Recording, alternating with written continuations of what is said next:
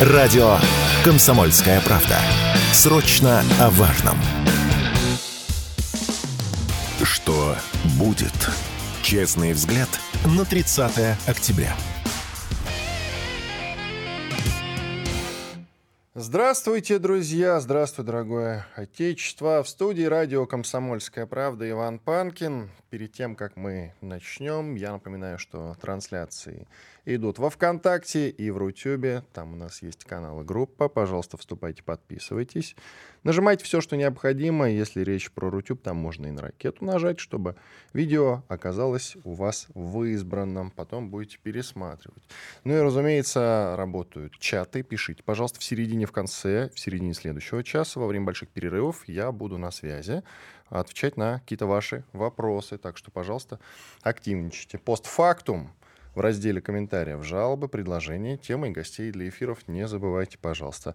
Радиокп.ру так называется наш сайт. Там есть кнопка «Прямой эфир», если что, на всякий случай уточняю. В «Одноклассниках» есть трансляция, чтобы ее найти и смотреть.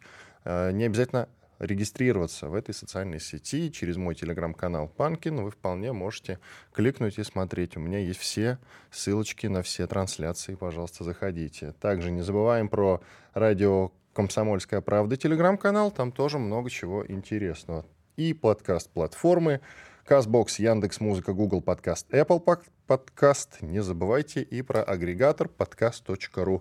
Начинаем. Что будет?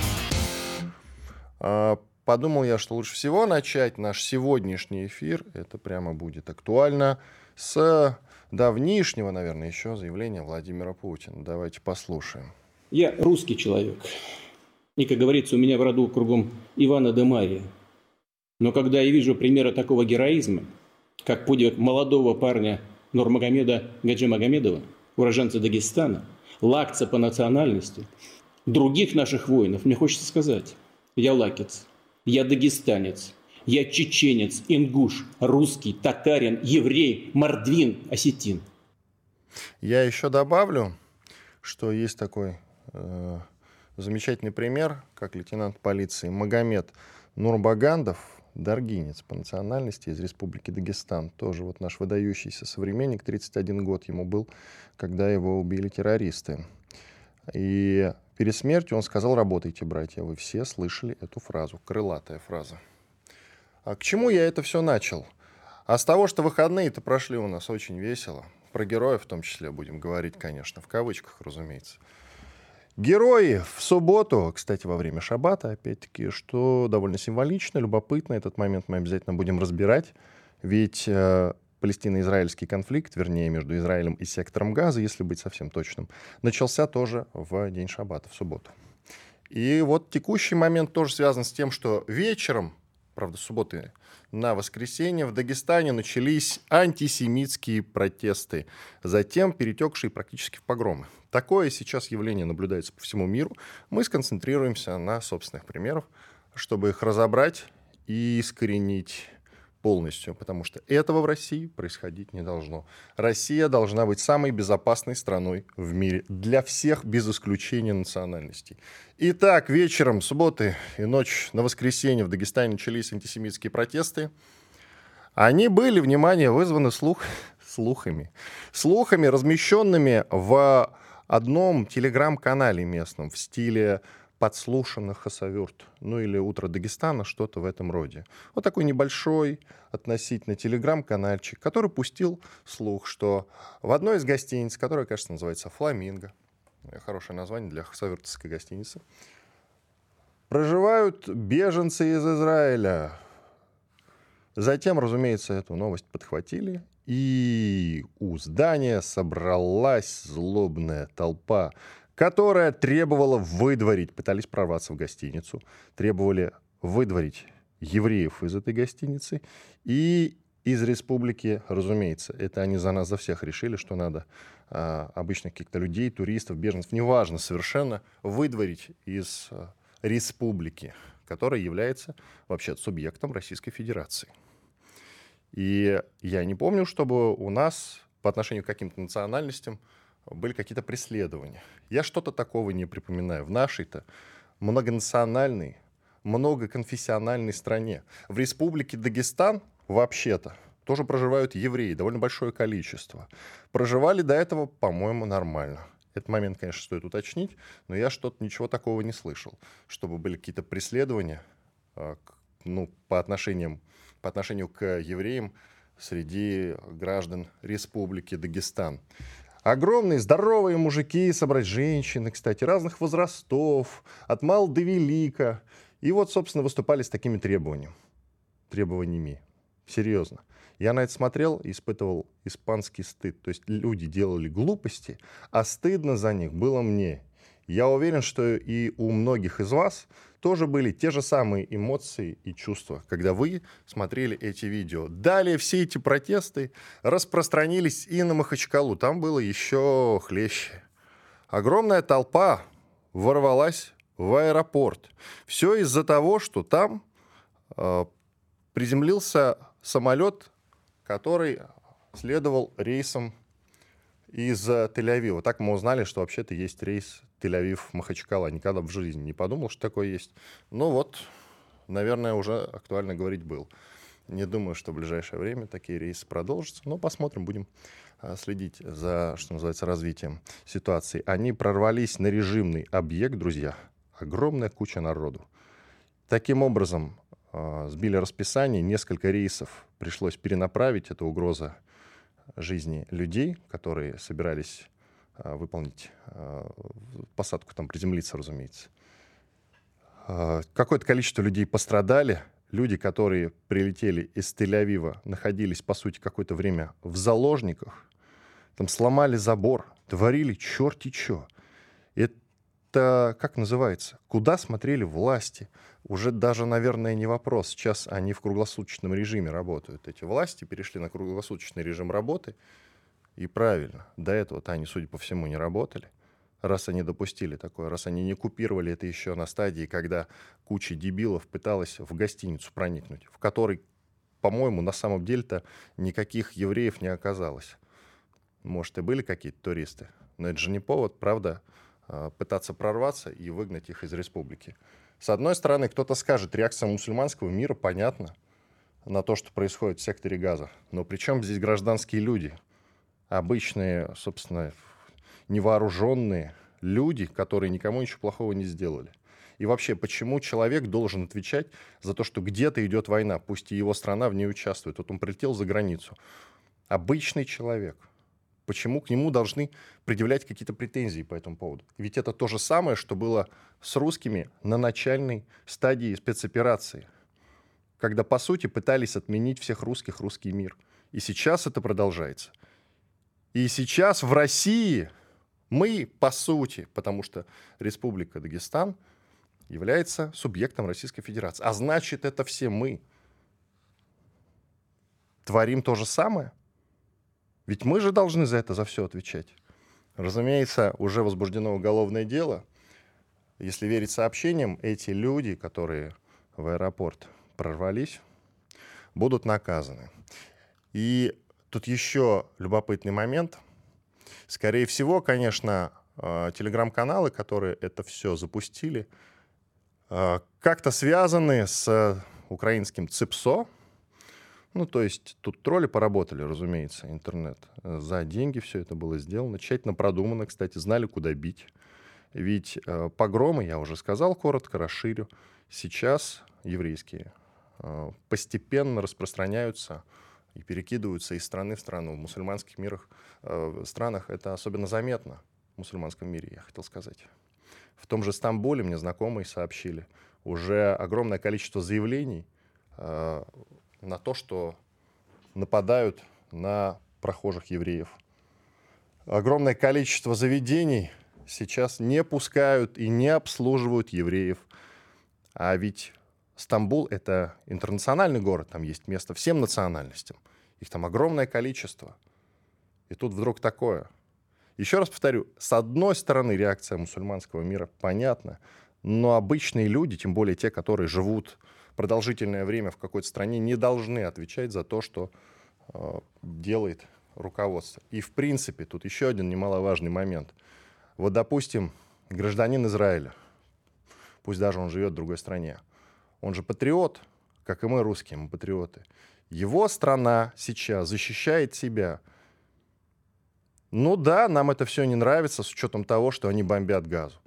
Но вот они приняли такое решение. Они так отвечают на угрозы. Это очень неприятно, с этим нужно что-то делать. Тут должно позаботиться об этом мировое а, хотел сказать мировое правительство, нехорошо.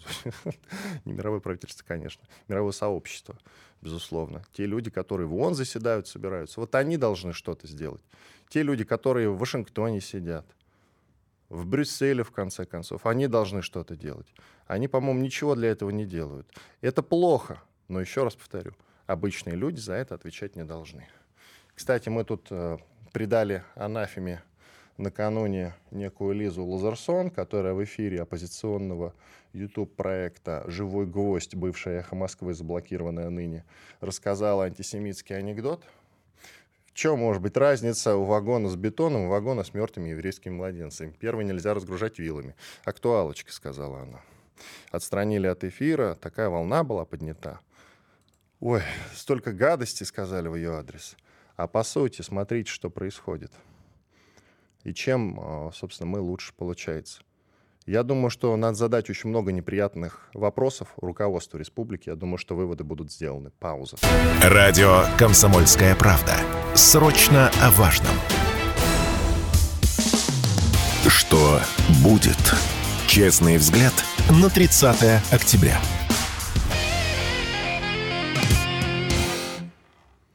Студии радио «Комсомольская правда». По-прежнему Иван Панкин. Продолжаем. Тут огромное количество, друзья, новостей. К тому же к нам сейчас присоединится военкор.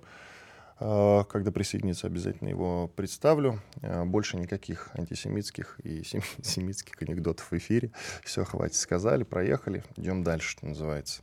А, главное, что мы русские, как я говорил, русские люди, самые честные, самые открытые, самые миролюбивые, Россия, я напомню, должна стремиться к тому, чтобы быть самой правовой страной, самым правовым государством на свете, где один человек уважает другого. И вот я, кстати говоря, кажется, в пятницу рассказывал про мигрантов, и, конечно, задавался рядом э, неудобных вопросов, которые возникают в связи с огромным количеством с огромным э, числом трудовых мигрантов в стране. Я говорил, что и к трудовым мигрантам мы тоже должны относиться как к людям. Если к нам приехал э, трудовой мигрант работать, он не нелегал, он официально работает. Соответственно, и к нему отношение должно быть э, соответствующее, нормальное отношение. Как вот пришел Ваня Панкин в поликлинику, меня обслужили нормально. Также и трудовой мигрант. Он должен получить полис, вот, иметь право на, значит, какие-то блага, которые наше государство предоставляет. Если он пришел в полицию, полиция должна э, его защитить, как и всех. У нас пока, согласитесь, немножечко не так. Но это связано еще и с тем, что огромное количество этих мигрантов, разумеется, в стране находится, во-первых, незаконно, паспорта у нас, все мы это знаем, покупаются, ну и так далее и тому подобное. Когда-нибудь мы в этом, э, в этом секторе наведем порядок и заживем. Работа, я надеюсь, ведется, мы о ней рассказываем и призываем ответственных людей наконец-то уже порядок этот самый навести. Так, что у нас там по новостям? А по новостям у нас, друзья, все, друзья, а вот, ну все, присоединился к нам военкор Марат Хайрулин. Я вас приветствую. Здравствуйте, Марат. Доброе утро. Так, Марат, говорят, что огромное количество мышей появилось на фронте, причем с обеих сторон фронта, как у украинцев, так и у нас. Это соответствует действительности? Ну, не знаю, мыши всегда были, по-моему. Не, ну сейчас говорят прям огромное-огромное-огромное количество, все об этом рассказывают. Я что-то не припомню таких видео э, с таким нашествием мышей на фронте, как сейчас. Ну, может, конечно, это не соответствует действительности, вы скажите. Ну, я, честно говоря, вот там, где я нахожусь, такой проблемы не встречал. Ну, не обращал внимания, по крайней мере. А у вас донецкое направление? Да, Донецк. Донецкое направление. Авдеевка как раз самый интересный участок фронта сейчас. Что скажете? Как там у нас обстоят дела? Ну, э, идут э, встречные бои. Э, если брать уже, так скажем, э, южный э, фаз, то продвигаемся ближе к северному, Первомайское село, да, сейчас заходит наши, скоро, видимо, будет в ближайшее время. Близко уже к северному, там какие-то сотни метров считанные. Со стороны, скажем так, западной Авдеевки, это дальняя часть Авдеевки, она вот вытянута, так острым концом восточным как бы упирается в Донецк, а западная это дальняя сторона, сторона да, вот стороны железной дороги Э, закрепились в районе Степового, ну, вот такие, как бы, сложные бои очень так идут. Понятно, то есть э, полного окружения и взятия Авдеевки пока не предвидится, правильно вас понимаю? Еще, наверное, километров, ну да, порядка семи. Если это как раз э, рубеж северная Бердычи. Ну, 7 километров, я так понимаю, можно долго брать, с учетом того, что даже продвижение в 100 метров считается довольно продолжительным там очень, ну, очень много опорных пунктов. Они изо всех сил сейчас цепляются, гонят очень много резервов. Там такая прям тяжелейшая идет э, мясорубка. То есть э, все это похоже на бахмутскую эпопею, это я правильно понимаю? Ну, в чем-то да, в чем-то нет, потому что Артемовск, он, э, скажем так, мы там создавали существующее положение, да, скажем так, э, условия там огневого мешка, да, а Авдеевка изначально была в огневом мешке, сейчас украинцы ее удерживают просто, хотя это очень такая для них стратегически невыгодная ситуация, позиция. Но они упорно будут ее держать, упорно гонят туда войска. В общем, мы там, вот, ну, там классический огненный мешок, классический котел для украинцев. И вы пишете у себя в телеграм-канале, кстати, друзья, подписывайтесь, военкор Марат Хайрулин он называется, и вот вы, повторюсь, пишете о том, что под тем же Бахмутом, упомянутым нами только что, развивалось важнейшее стратегическое сражение. Вот прям, я так понимаю, что эти бои сейчас развиваются, если правильно понимаю. Да, под Бахмутом большое э, продвижение, то есть э, это от Ягодного в сторону есть там небольшое село Хромовое, прямо на окраине Бахмута. Это практически Бахмут, 500 метров. Очень сильный укрепрайон. И село Богдановка. И вот наши выровняли сейчас линию фронта, поэтому Хромово-Богдановка. И идет, вот мы все привыкли к Клещеевку говорить, а там же вот за Клещеевкой идет там канал Северский Донец, и вот наши переправились вдоль Северского Донца, наши десантники движутся в сторону Ступочки, такое село есть. Э, ну, сейчас не скажу, насколько глубоко продвинулись, но то, что там идут бои, наши идут вперед, факт. А Это самая тяжелая точка сейчас на фронте какая? Я так понимаю, все-таки Херсон или нет? Э, с, с точки зрения интенсивности боев? Да, да, конечно, конечно. Самая жара у нас Все, где сейчас? Наверное, Красный Лиман и вот, возможно, Бахмут скоро начинает. Вот именно Богдановка. Но и вы в том числе писали, я читал, что мы прорываемся к Лиману сейчас.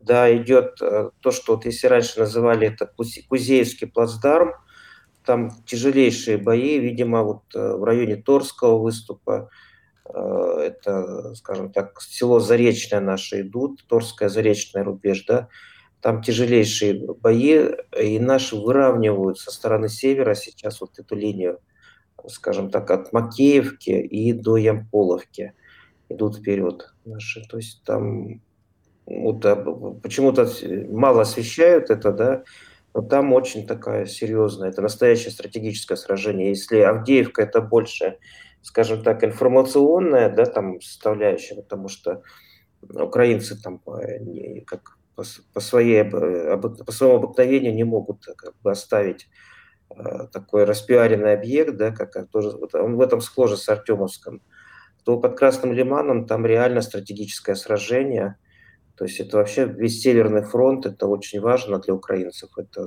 заход в тыл Донецк, ну, всей Донецкой группировкой, скажем так. Кроме есть, там... захода в тыл, стратегическая перспектива какая там?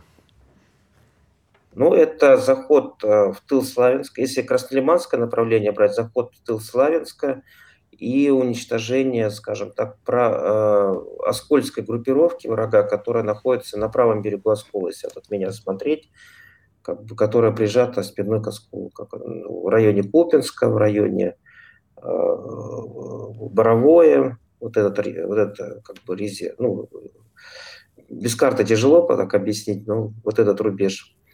Там а, очень большую группировку они нарастили, когда вот, если помните, летом началось движение на Купинском направлении, и они туда, почти 100-тысячная группировка там находится сейчас врага, и вот это очень такая важная у нас операция, если мы уничтожим эту группировку, то неизвестно вообще украинцы сколько фронт продержит.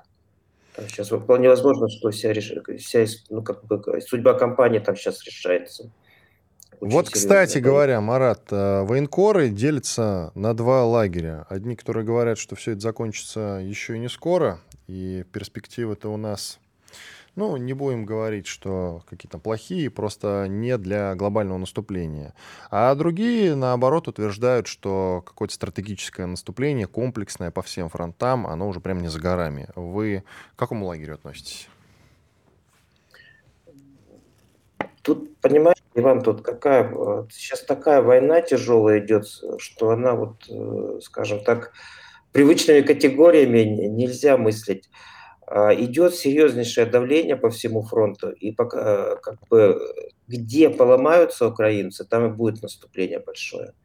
Вот так вот идет. Наши не, не собираются, вот как Украина разбила свои резервы в бесплодном наступлении летом, наши не собираются вот такие мощные операции устраивать. Но при этом на некоторых направлениях, вот, вот если говорить по концентрации сил там, на квадратный километр, да, то у нас очень э, некоторые направления очень сильно как бы э, очень много войск, вот так скажем, очень высокая концентрация войск. Тоже Краснолиманская, Авдеевская очень. Это означает, это давление идет уже много недель, не одну неделю, да, это означает, что наши, в общем, ну, по-другому скажешь, давят, давят, давят и очень сильно, так скажем. Исходя из э, того, что вы сказали, делаю все-таки вывод, что э, вот глобального какого-то стратегического наступления ждать все-таки в ближайшее время не стоит. Соответственно, ну, с учетом особенно того, что скоро зима, на зиму, нравится нам это или нет, э, интенсивность поубавится в боевых действиях. Ну, в личном нам понимании, да, вот то, что мы привыкли большие там по истории. Ну, хочется большие... позитива, конечно же. Я поэтому вас так подробно допрашиваю. Хочется позитива. Большая такая тотальная война, все больше, ну, порядка 60%, так, если мы сами тут для себя прикидывали, да, порядка 60% фронта под постоянным украинским давлением, и российским постоянным давлением.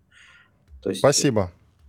Благодарим. Марат Хайрулин, военкор. Благодарим за участие в нашем эфире. Подписывайтесь на его телеграм-канал. Я вернусь после перерыва.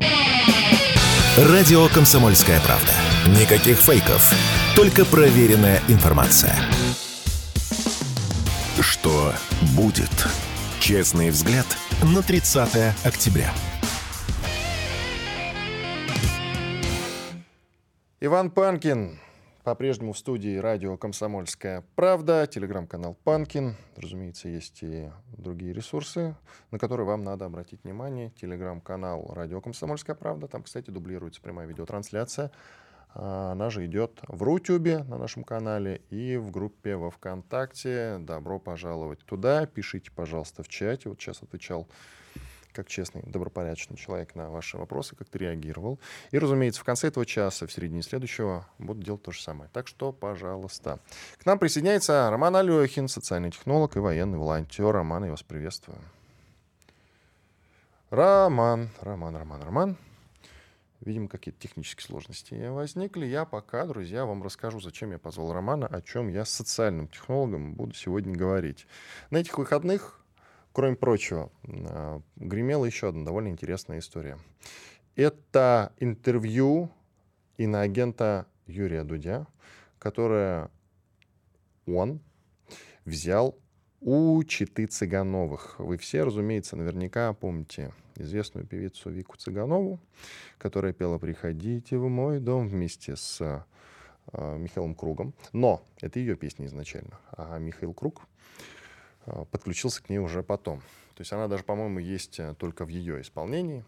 Изначально это, напомню, ее значит, песня замечательная. Были и другие. Очень хороший. «Любовь и смерть». Э, посмотрите клип, кстати, очень хороший. Дорогущий, придорогущий. Снят, кажется, в 90-х годах. Туманишвили режиссер. Прекрасный. Ну, понятно, это расцвет 90-е и вот начало, середины плюс-минус нулевых. Это расцвет шансона. И она была мега популярна тогда. Вообще, конечно, с чем связан э, вот этот ажиотаж, который возник вслед этого интервью. А, мы будем его разбирать на части. Там много чего интересного. Заговор, заговор мирового правительства, разумеется, Адамово яблоко, а, рептилоиды вокруг и повсюду и так далее и тому подобное. Дудь, конечно, умеет, надо отдать ему должное, выбирать гостей так, чтобы представить русский мир в том самом свете, в котором он хочет его показать, то есть в отрицательном. Тут надо отдать ему должное, он, понимаете, вот тыкает не то чтобы пальцем в небо, а совершенно четко. Вот чутье у человека есть, оно прям стопроцентно. Скажу и кое-что хорошее. Во-первых, Вика Цыганова и ее муж Вадим — это настоящие русские люди, патриоты, в, самом хорошем смысле этого слова. Это те люди, которые возят гуманитарку на фронт, помогают фронту всем, чем могут. Это довольно состоятельные люди, которые все делают для того, чтобы а, в том числе и своим богатством поделиться с теми, кто сейчас нуждается. Все для защиты своей страной. Я, как человек, который вырос в частном доме, в частном секторе, примерно представляю их. Я один раз общался с Викой Цыгановой как раз где-то год назад, когда делал специальный проект, посвященный как раз э, Михаилу Кругу. Общался. Она мне показалась человеком очень хорошим во всех смыслах этого слова и очень русским. Вот э, я их представляю, вот эту читу, как еще раз повторю, житель э, частного дома, вот так вот выходишь на улицу, у них, э, ну, такой, знаете, общий портрет вам сейчас передаю. У них самый зажиточный дом в этом микрорайоне. Они открыты для соседей, всегда займут денег, периодически значит, накрывают какие-то большие столы по праздникам, куда все соседи совершенно спокойно могут прийти, а, угощают всех. Такие открытые, хорошие, настоящие русские люди. Но это совсем не значит, что они или такие, как они, должны идти на интервью к Дудю, чтобы рассказать, зачем и почему Россия сейчас там ведет специальную военную операцию. Там до смешного дошло. После интервью, где они наговорили, черт пойми чего, разумеется, как те люди, они же не философы, они не политологи, они не сумеют четко и подробно объяснить на примерах, что, зачем, да почему. И, разумеется, там куча ереси, именно ереси, другого слова подобрать, друзья, нельзя. И тут я еще раз похвалю за это Юрия Дудя. А, там в чем еще загвоздка? Сразу после интервью, как только начало шуметь, а, Вадим выходит, по-моему, в Соловьев Live там, к Роме Голованову и рассказывает о том, что любая площадка хороша, на вопрос, зачем вы туда пошли, любая площадка хороша для того, чтобы достучаться до той аудитории, объяснить им, рассказать. Ну, во-первых, до той аудитории не достучишься, ну да ладно, действительно нужно все-таки свою позицию озвучивать. Затем Вик Цыганова у себя в телеграм-канале, где она уже проанонсировала, проанонсировала интервью, уточняет вот в следующих постах, уточняет, что они это интервью не давали. Это все нейросети и дипфейк. В двух постах. Представьте себе. Она говорит, я не, мы не участвовали, это все обман. Как это понимать? Затем опять выходит Вадим и в каком-то интервью говорит, ну вот же был продюсер Пригожин, помните скандал-то с ним, где он что-то нехорошее, в том числе про Путина, в разговоре с одним известным человеком. что-то нехорошее про Путина говорил, вот это вот все. Так Пригожин потом вышел и сказал, нейросети, ему все простили.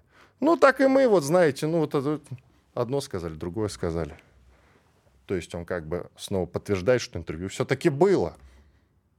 Короче, какой-то ахтунг, честное слово. Роман Алехин, социальный технолог, военный волонтер. Роман, я вас приветствую. Да, добрый день. Иван, добрый день. Ну что, интерес с интервью-то ознакомились? Вика Цыганова. Да, три часа, конечно. Три часа смотрели прям? Не да, одна, прям три часа смотрели. Серьезно? Без ускоренки? Да. Там сразу вот так вот, да? Не, ну, с, конечно, с ускоренкой. А, ну, я, я так подумал, что как вы это выдержали, честное слово, при всем уважении к упомянутым господам, но тем не менее. Итак, Вот давайте все-таки справедливости ради, мы же с вами честные ребята, похвалим, во-первых, иноагента Дудя, да, вот он умеет все-таки подобрать кого надо, чтобы представить в лучшем свете русский мир. И тем не менее, он же, кстати, тоже лукавил. Он сказал спасибо вам большое, никто до вас не согласился на это интервью. Кстати, интервью записывалось в Дубае, где еще встретиться русским mm-hmm. людям для разговора. Как не, не в Дубае, опять-таки, тоже вот элементы такой интересный. Не в Киргизии, не в Казахстане где-нибудь, да, тоже можно было найти другую площадку. Ну, а у нас именно... все правдорубы живут в Дубае, в Испании, это ж, ну, принято Ну, это понятно. Нет, но тем не менее, Вика Цыганова все-таки живет в России, но тем не менее, зачем mm-hmm. в Дубай-то поперлись ради этого? Могли бы сказать, давай, дорогой друг, приезжай, пожалуйста, вот в Киргизию, например. Я понимаю, ты в Россию не хочешь, все как бы принято, ну вот Киргизия Киргизия. Вроде бы тебя выдать не должны, да и зачем кому ты сдался в самом деле на сто лет. А, тем не менее, проводилось оно, это интервью, в а, Дубае. Но Дудь сказал, что никто до вас не согласился. На самом деле я видел у депутата Журавлева, это тот самый, который заявлял, что американцы применяют против России климатическое оружие, оружие, оружие климатическое оружие, и что надо расстреливать, значит, ну, тех людей, из-за кого там каким-то образом э, страдает фронт. Ну, расстреливать-то ладно, это что, куда ни шло. Вот климатическое оружие — это сильно. он говорит, мне Дудь присылал приглашение, я отказался гордо сказал. Слава богу, кстати, на самом деле. Да, но, да, тем, да, да. но тем не менее, тем не менее, выбор пал на Вику Цуганову. В общем, пожалуйста, ваше мнение. Ну, давайте так. Для определенной аудитории э, э это интервью зайдет хорошо. Для То какой? Есть, ну как, для какой? У нас э, много э, людей вот таких вот э, православных, которые, ну как это сказать-то, да, правильно, которые не мучитесь, вот, я вер, понял. верят именно так. Я, я понял. Да, то есть, вот, Мировое а... правительство, заговор, золотой миллиард, рептилоиды и так далее, короче. Ну, это же прям, ну, много людей в это верят, да, то есть, потому что объяснить-то сегодня очень сложно все, да, потому что все выглядит очень абсурдно. Ну, очень абсурдно. Из-за этого и появляются вот эти все теории заговоров. Причем э, я их сам встречаю в разговорах, э, в комментариях от ну, реально людей, которых я считаю умными людьми, да, которыми я считаю прагматиками, да, которых я считаю там э, людьми там не лишенными, не то что не лишенными, а именно логичными, понимаете? И вот про, ну, рептилоидов мы не будем говорить, да, а вот про э, теорию заговора там про э, то про Днепр, про то, что туда будет переселяться еврейский мир, это теория, которая ну, реально развивается. Ну а с другой стороны, понимаете, есть же причины, почему мы сейчас верим э, в эти теории, потому что у нас мы не понимаем цели. Да, вот когда мы не понимаем цели, когда мы не понимаем все, что происходит, появляются вот эти все мистификации, да, и додумки и так далее. То есть, ну вот, у нас же нету цели четкой, мы не понимаем, где э, будет Россия. То есть мы сделали шаг, это приняли в Россию Запорожскую, э, Херсонскую области, ну, понятно, ЛДНР, это понятно, да, вот, но, а дальше что, да, мы не понимаем, будем ли мы принимать э, в состав России Днепропетровскую область, э, будем ли мы принимать Сумскую область, Черниговскую и так далее, и так далее, и, то есть, до Польши или там до Прикарпатья, э, докуда дойдем-то, да, то есть, вот где освобождение где вся русская земля, она вот заканчивается. То есть раз, если этого нету, то начинаются вот эти теории заговора, мистификации. Э, ну, дело в том, что Евангелие это ж э, такое книга философская, да, то есть э, даже Иисус Христос говорил притчами. И, соответственно, когда книга философская, когда Бог говорит притчами, да, то понимаете, что вы правильно сказали, сразу появляется большое поле для ереси, да, для э, толкований э, каждым человеком Евангелия под себя. И, ну вот, понимаете, когда наслаивается там у нас есть что толковать, да, то есть, ну, не все однозначно написано. И ситуация э, склоняет нас к тому, чтобы мы сами как-то придумывали, как-то додумывали, да. Отличное э, поле, короче, для подобной при... фигни. Вообще идеально. фигни. идеально. Сделаем паузу. Все программы радио Комсомольская правда вы можете найти на Яндекс Музыке. ищите раздел вашей любимой передачи и подписывайтесь, чтобы не пропустить новый выпуск. Радио КП на Яндекс Музыке. Это удобно, просто и всегда интересно. Что будет? Честный взгляд на 30 октября. Продолжаем Иван Панкин и Роман Алехин, социальный технолог, военный волонтер. Вот давайте тезисы из интервью Вики Цыгановой и ее мужа Вадима иноагенту Дудю. Есть хорошие вещи. Русский — это не национальность, а дух. Война очищает дальше. Это уже, я не знаю, можно ли относить к хорошим вещам. Войну не нужно было начинать. Путина подставили. Путин уже ничего не решает. Уже работают Бог и сатана. Рептилоиды из мирового правительства среди нас. Все мы пешки мирового правительства. Все сейчас происходит по плану сатанинского заговора. Все идет по плану Далиса. Ведь по разным планам, кстати говоря. Россия ведет э, на Украине зачистку территорий для нового Иерусалима по решению мирового правительства. Затем в Бахмут переселятся евреи из Израиля, так как там им мало места. В Майнкамф, запрещенной в России, кстати, есть интересные штуки, которые вырезали. Я могу долго это перечислять. Валерий Меладзе, Александр Рева, нечисть, Олег Газманов тоже. Логотип Apple отсылает к надкушенному яблоку из Эдема. Вера сильнее логика, логики. Прекрасно вообще. Почему, как вы считаете, у нас э, нет, э, нечем ответить Дудю? Вот в чем проблема. Я задавался накануне этим вопросом. Нечем и неким. Есть у нас, казалось бы, целый Соловьев Live, есть и другие площадки. А по сути сделать такое же э, значит, интервью, которое будет шуметь во всем инфопространстве, мы не можем. Почему? А, потому что об этом много говорю я на канале, да, о том, что происходит, это всегда происходит, кстати, да, деградация власти и деградация управления в принципе. А, дело в том, что очень сложно а, сделать так, чтобы власть была динамичной. Да, чтобы всегда происходило обновление власти, это можно сделать, но это реально очень сложный процесс.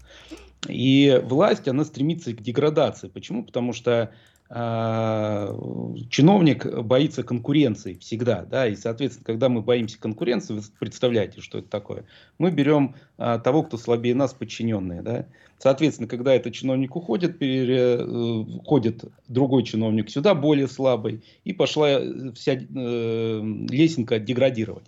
Соответственно, то же самое у нас происходит и в инфопространстве, то, э, где касается а, именно государственного управления, так или иначе, прямо, косвенно и так далее. Да? То есть не когда ты в бизнесе, когда ты владелец, тебя подсидеть никто не может. Ну, отжать там бизнес еще, да. Но подсидеть тебя не может никто, когда это твое. А когда вот в госуправлении, это часто мы замечаем. Соответственно, а, вот в, инфор... в информационном пространстве, как у нас говорят, а, ну, это, наверное, вот как раз позиция последних там 30 лет, да, конкуренция. Нужно, нужно настроить конкуренцию, э, задолженности и так далее. А конкуренция это плохо. Да? Конкуренция это когда мы подножки подставляем. Не соцсоревнования, которые были тогда, а сейчас конкуренция это когда мы подставляем подножку. Не только радуемся за свои удачи, но и за неудачи э, нашего конкурента. Соответственно, вот у нас получилось так, что э, вот когда произошла, э, когда началась специальная войсковая операция, а вот тот же Дудь, да, ну его надо было удержать просто. Вот найти варианты его удержать, да, он профессионал своего дела. Из-за этого нужно было его найти, вариант удержать. Он, он-то, ну, не сказать, что он там оголтелый, да, э, русофоб, да, а вот, ну, где-то с ним поговорить. И я думаю, что, э, ну, мое мнение – что э, в том числе вопрос денег его поинтересовал, да, и он бы остался себе в России и вел бы пророссийскую повестку. Но умными управлять сложнее. Понимаете, вот в чем дело. И они могут быть конкуренты, условно, там, ну, не знаю, Соловьеву, не Соловьеву, но кому-то из управляющих инфоповесткой они могли бы стать конкурентами.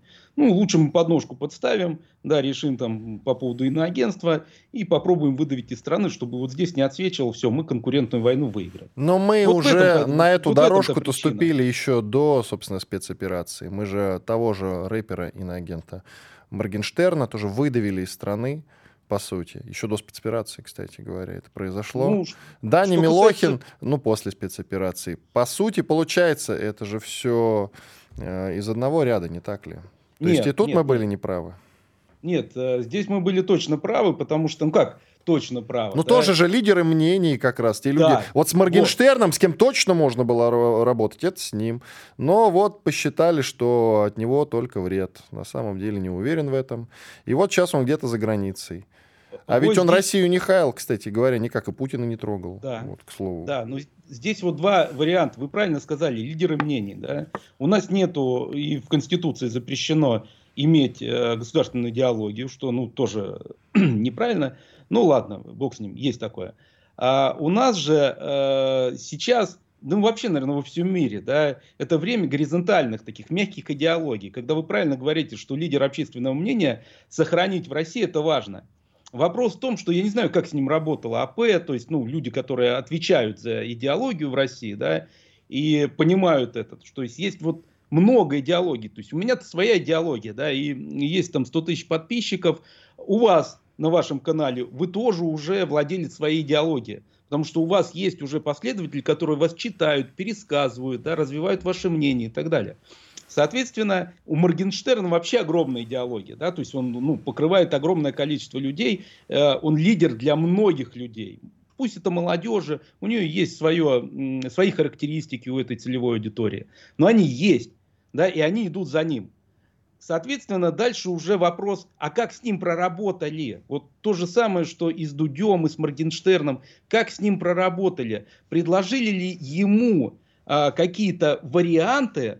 А, вот сказать, ну, вот вышел указ о традиционных ценностей. Ну, не помню полностью название его, да, но мы его называем все указы. Ну, там, а, когда поправки в Конституцию вносились, там про традиционные ценности много, поэтому понятно. Да, вот. И, соответственно, проговорили ли с ним, уважаемый там Моргенштерн, да, вот, слушай, ну вот все, у нас Конституция, у нас указ, а можешь ли ты начать, у тебя есть огромная аудитория, а можешь ли ты через, мягкие, через мягкую силу начать исправлять аудиторию свою, да, вот сдвигать ее от маргинальности, да, сдвигать ее в какие-то другие вещи, аккуратненько, мягенько. То есть я не знаю, говорили с ним э, про Вряд это. ли. Но вот сейчас, когда он говорит, что скучает по России, хотел бы вернуться, может быть, сейчас ему сделать такое предложение, например. Как вы смотрите на это? Я считаю, что это вполне э, адекватное было э, решение, да, адекватное. И на агентство снимаем преследование за какие-то там, э, за якобы призывы к, нар- к применению наркотиков, что такое там было к нему. В общем, все это снимаем. Но если вот он начинает действовать в рамках Э, пользы для народа, пользы для страны. Да, вот, вот если он готов потихоньку работать, понятно, мы об этом не узнаем. Понятно, если это будет, то это будет закрыто, потому что, ну, кто это раскроет, да, то есть человек начнет, по сути, по сути, да, диверсионную деятельность, ну, позитивную, то есть против негативных ценностей, да, аккуратную, мягкую и так далее. Понятно, нам об этом не скажут. Это, ну, закрытая тема, да. Но вот если люди готовы реально, вот, ну, переосмысление. Понимаете, дело в том, что только дурак никогда не меняет своего мнения. Только дурак. Соответственно, если человек умный, если он видит новые вводные, если он видит, э, оценивает постоянно, анализирует ситуацию, да, то он может свое мнение менять. Человек может исправиться, он может стать хуже, но может и исправиться, может поменять мнение обо всем, что происходит вокруг. Потому что, ну вот, да, мы же видим, что происходит там Израиль, сектор газа, да, ну, как бы раньше мы были нейтральны, может быть, даже где-то и Израиль поддерживали, когда видели бомбежки просто, да, на которые они не отвечали. Потом перестроились, да. А сейчас мы понимаем, что там зверство, да, что они детей убивают просто вот, ну, для них не важно абсолютно, да, ребенка там, а, сколько тысяч уже детей они там убили, да, вот, а для нас важно это было в СВО, понимаете? И мы понимаем, что это не-не-не, ребят, это не то же самое, да, это совсем другая война, это война на уничтожение уже. И, соответственно, вот понимаете, а может, мы, кто-то э, остался в том, в тех парадигмах, ну, дураки, которые вот мнение не меняют, вот принципы. Я хочу остаться при своем мнении. Ну, вот, это ж ненормально. Так что э, возвращать людей, которые готовы служить России, интересам России, интересам российского общества, это нормально.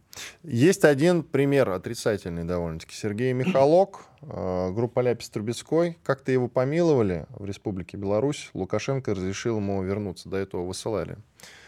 Но ненадолго-то хватило Михалка. Потом он э, снова начал критиковать, во-первых, Лукашенко и белорусское правительство, а сейчас он критикует руководство России и спецоперацию, соответственно, активным образом, и проживает в Киеве. Так что, видите, вот как-то не помогло. Тут могут быть разные э, финалы в таких историях. Могут, Коротко, у нас минута буквально. А за что так, э, или почему, вернее, украинцы так боятся Пушкина? Тут они недавно в Киеве снова раскрасили памятник главному нашему общему классику. Э, зачем? Вот чего, с чем это связано? Чего они боятся реально? Гоголя ну, пытаются же... запретить, Пушкина минута. Это же вот сепсошные технологии нормальные, да, то есть они так, ну, то есть э, есть информация, все, мы русское ненавидим, да, и, соответственно, дальше мы призываем к действию, то есть должно это завершиться каким-то действием и отразиться на материальном объекте, чтобы это все закрепить. Мы об этом с вами уже говорили, это из той же серии, да, и Гоголь, и Пушкин, э, мы Гоголя вроде он украинский, но оказывается он русский, да, на русском говорил. Вот мы это закрепляем через действия и через результат, который можно показать. Спасибо. Роман Алехин, социальный технолог, военный волонтер. Телеграм-канал так и называется. Роман Алехин. Подписывайтесь, пожалуйста. Мой называется Панкин. Тоже можете подписаться. Радио «Комсомольская правда». Мы быстрее телеграм-каналов.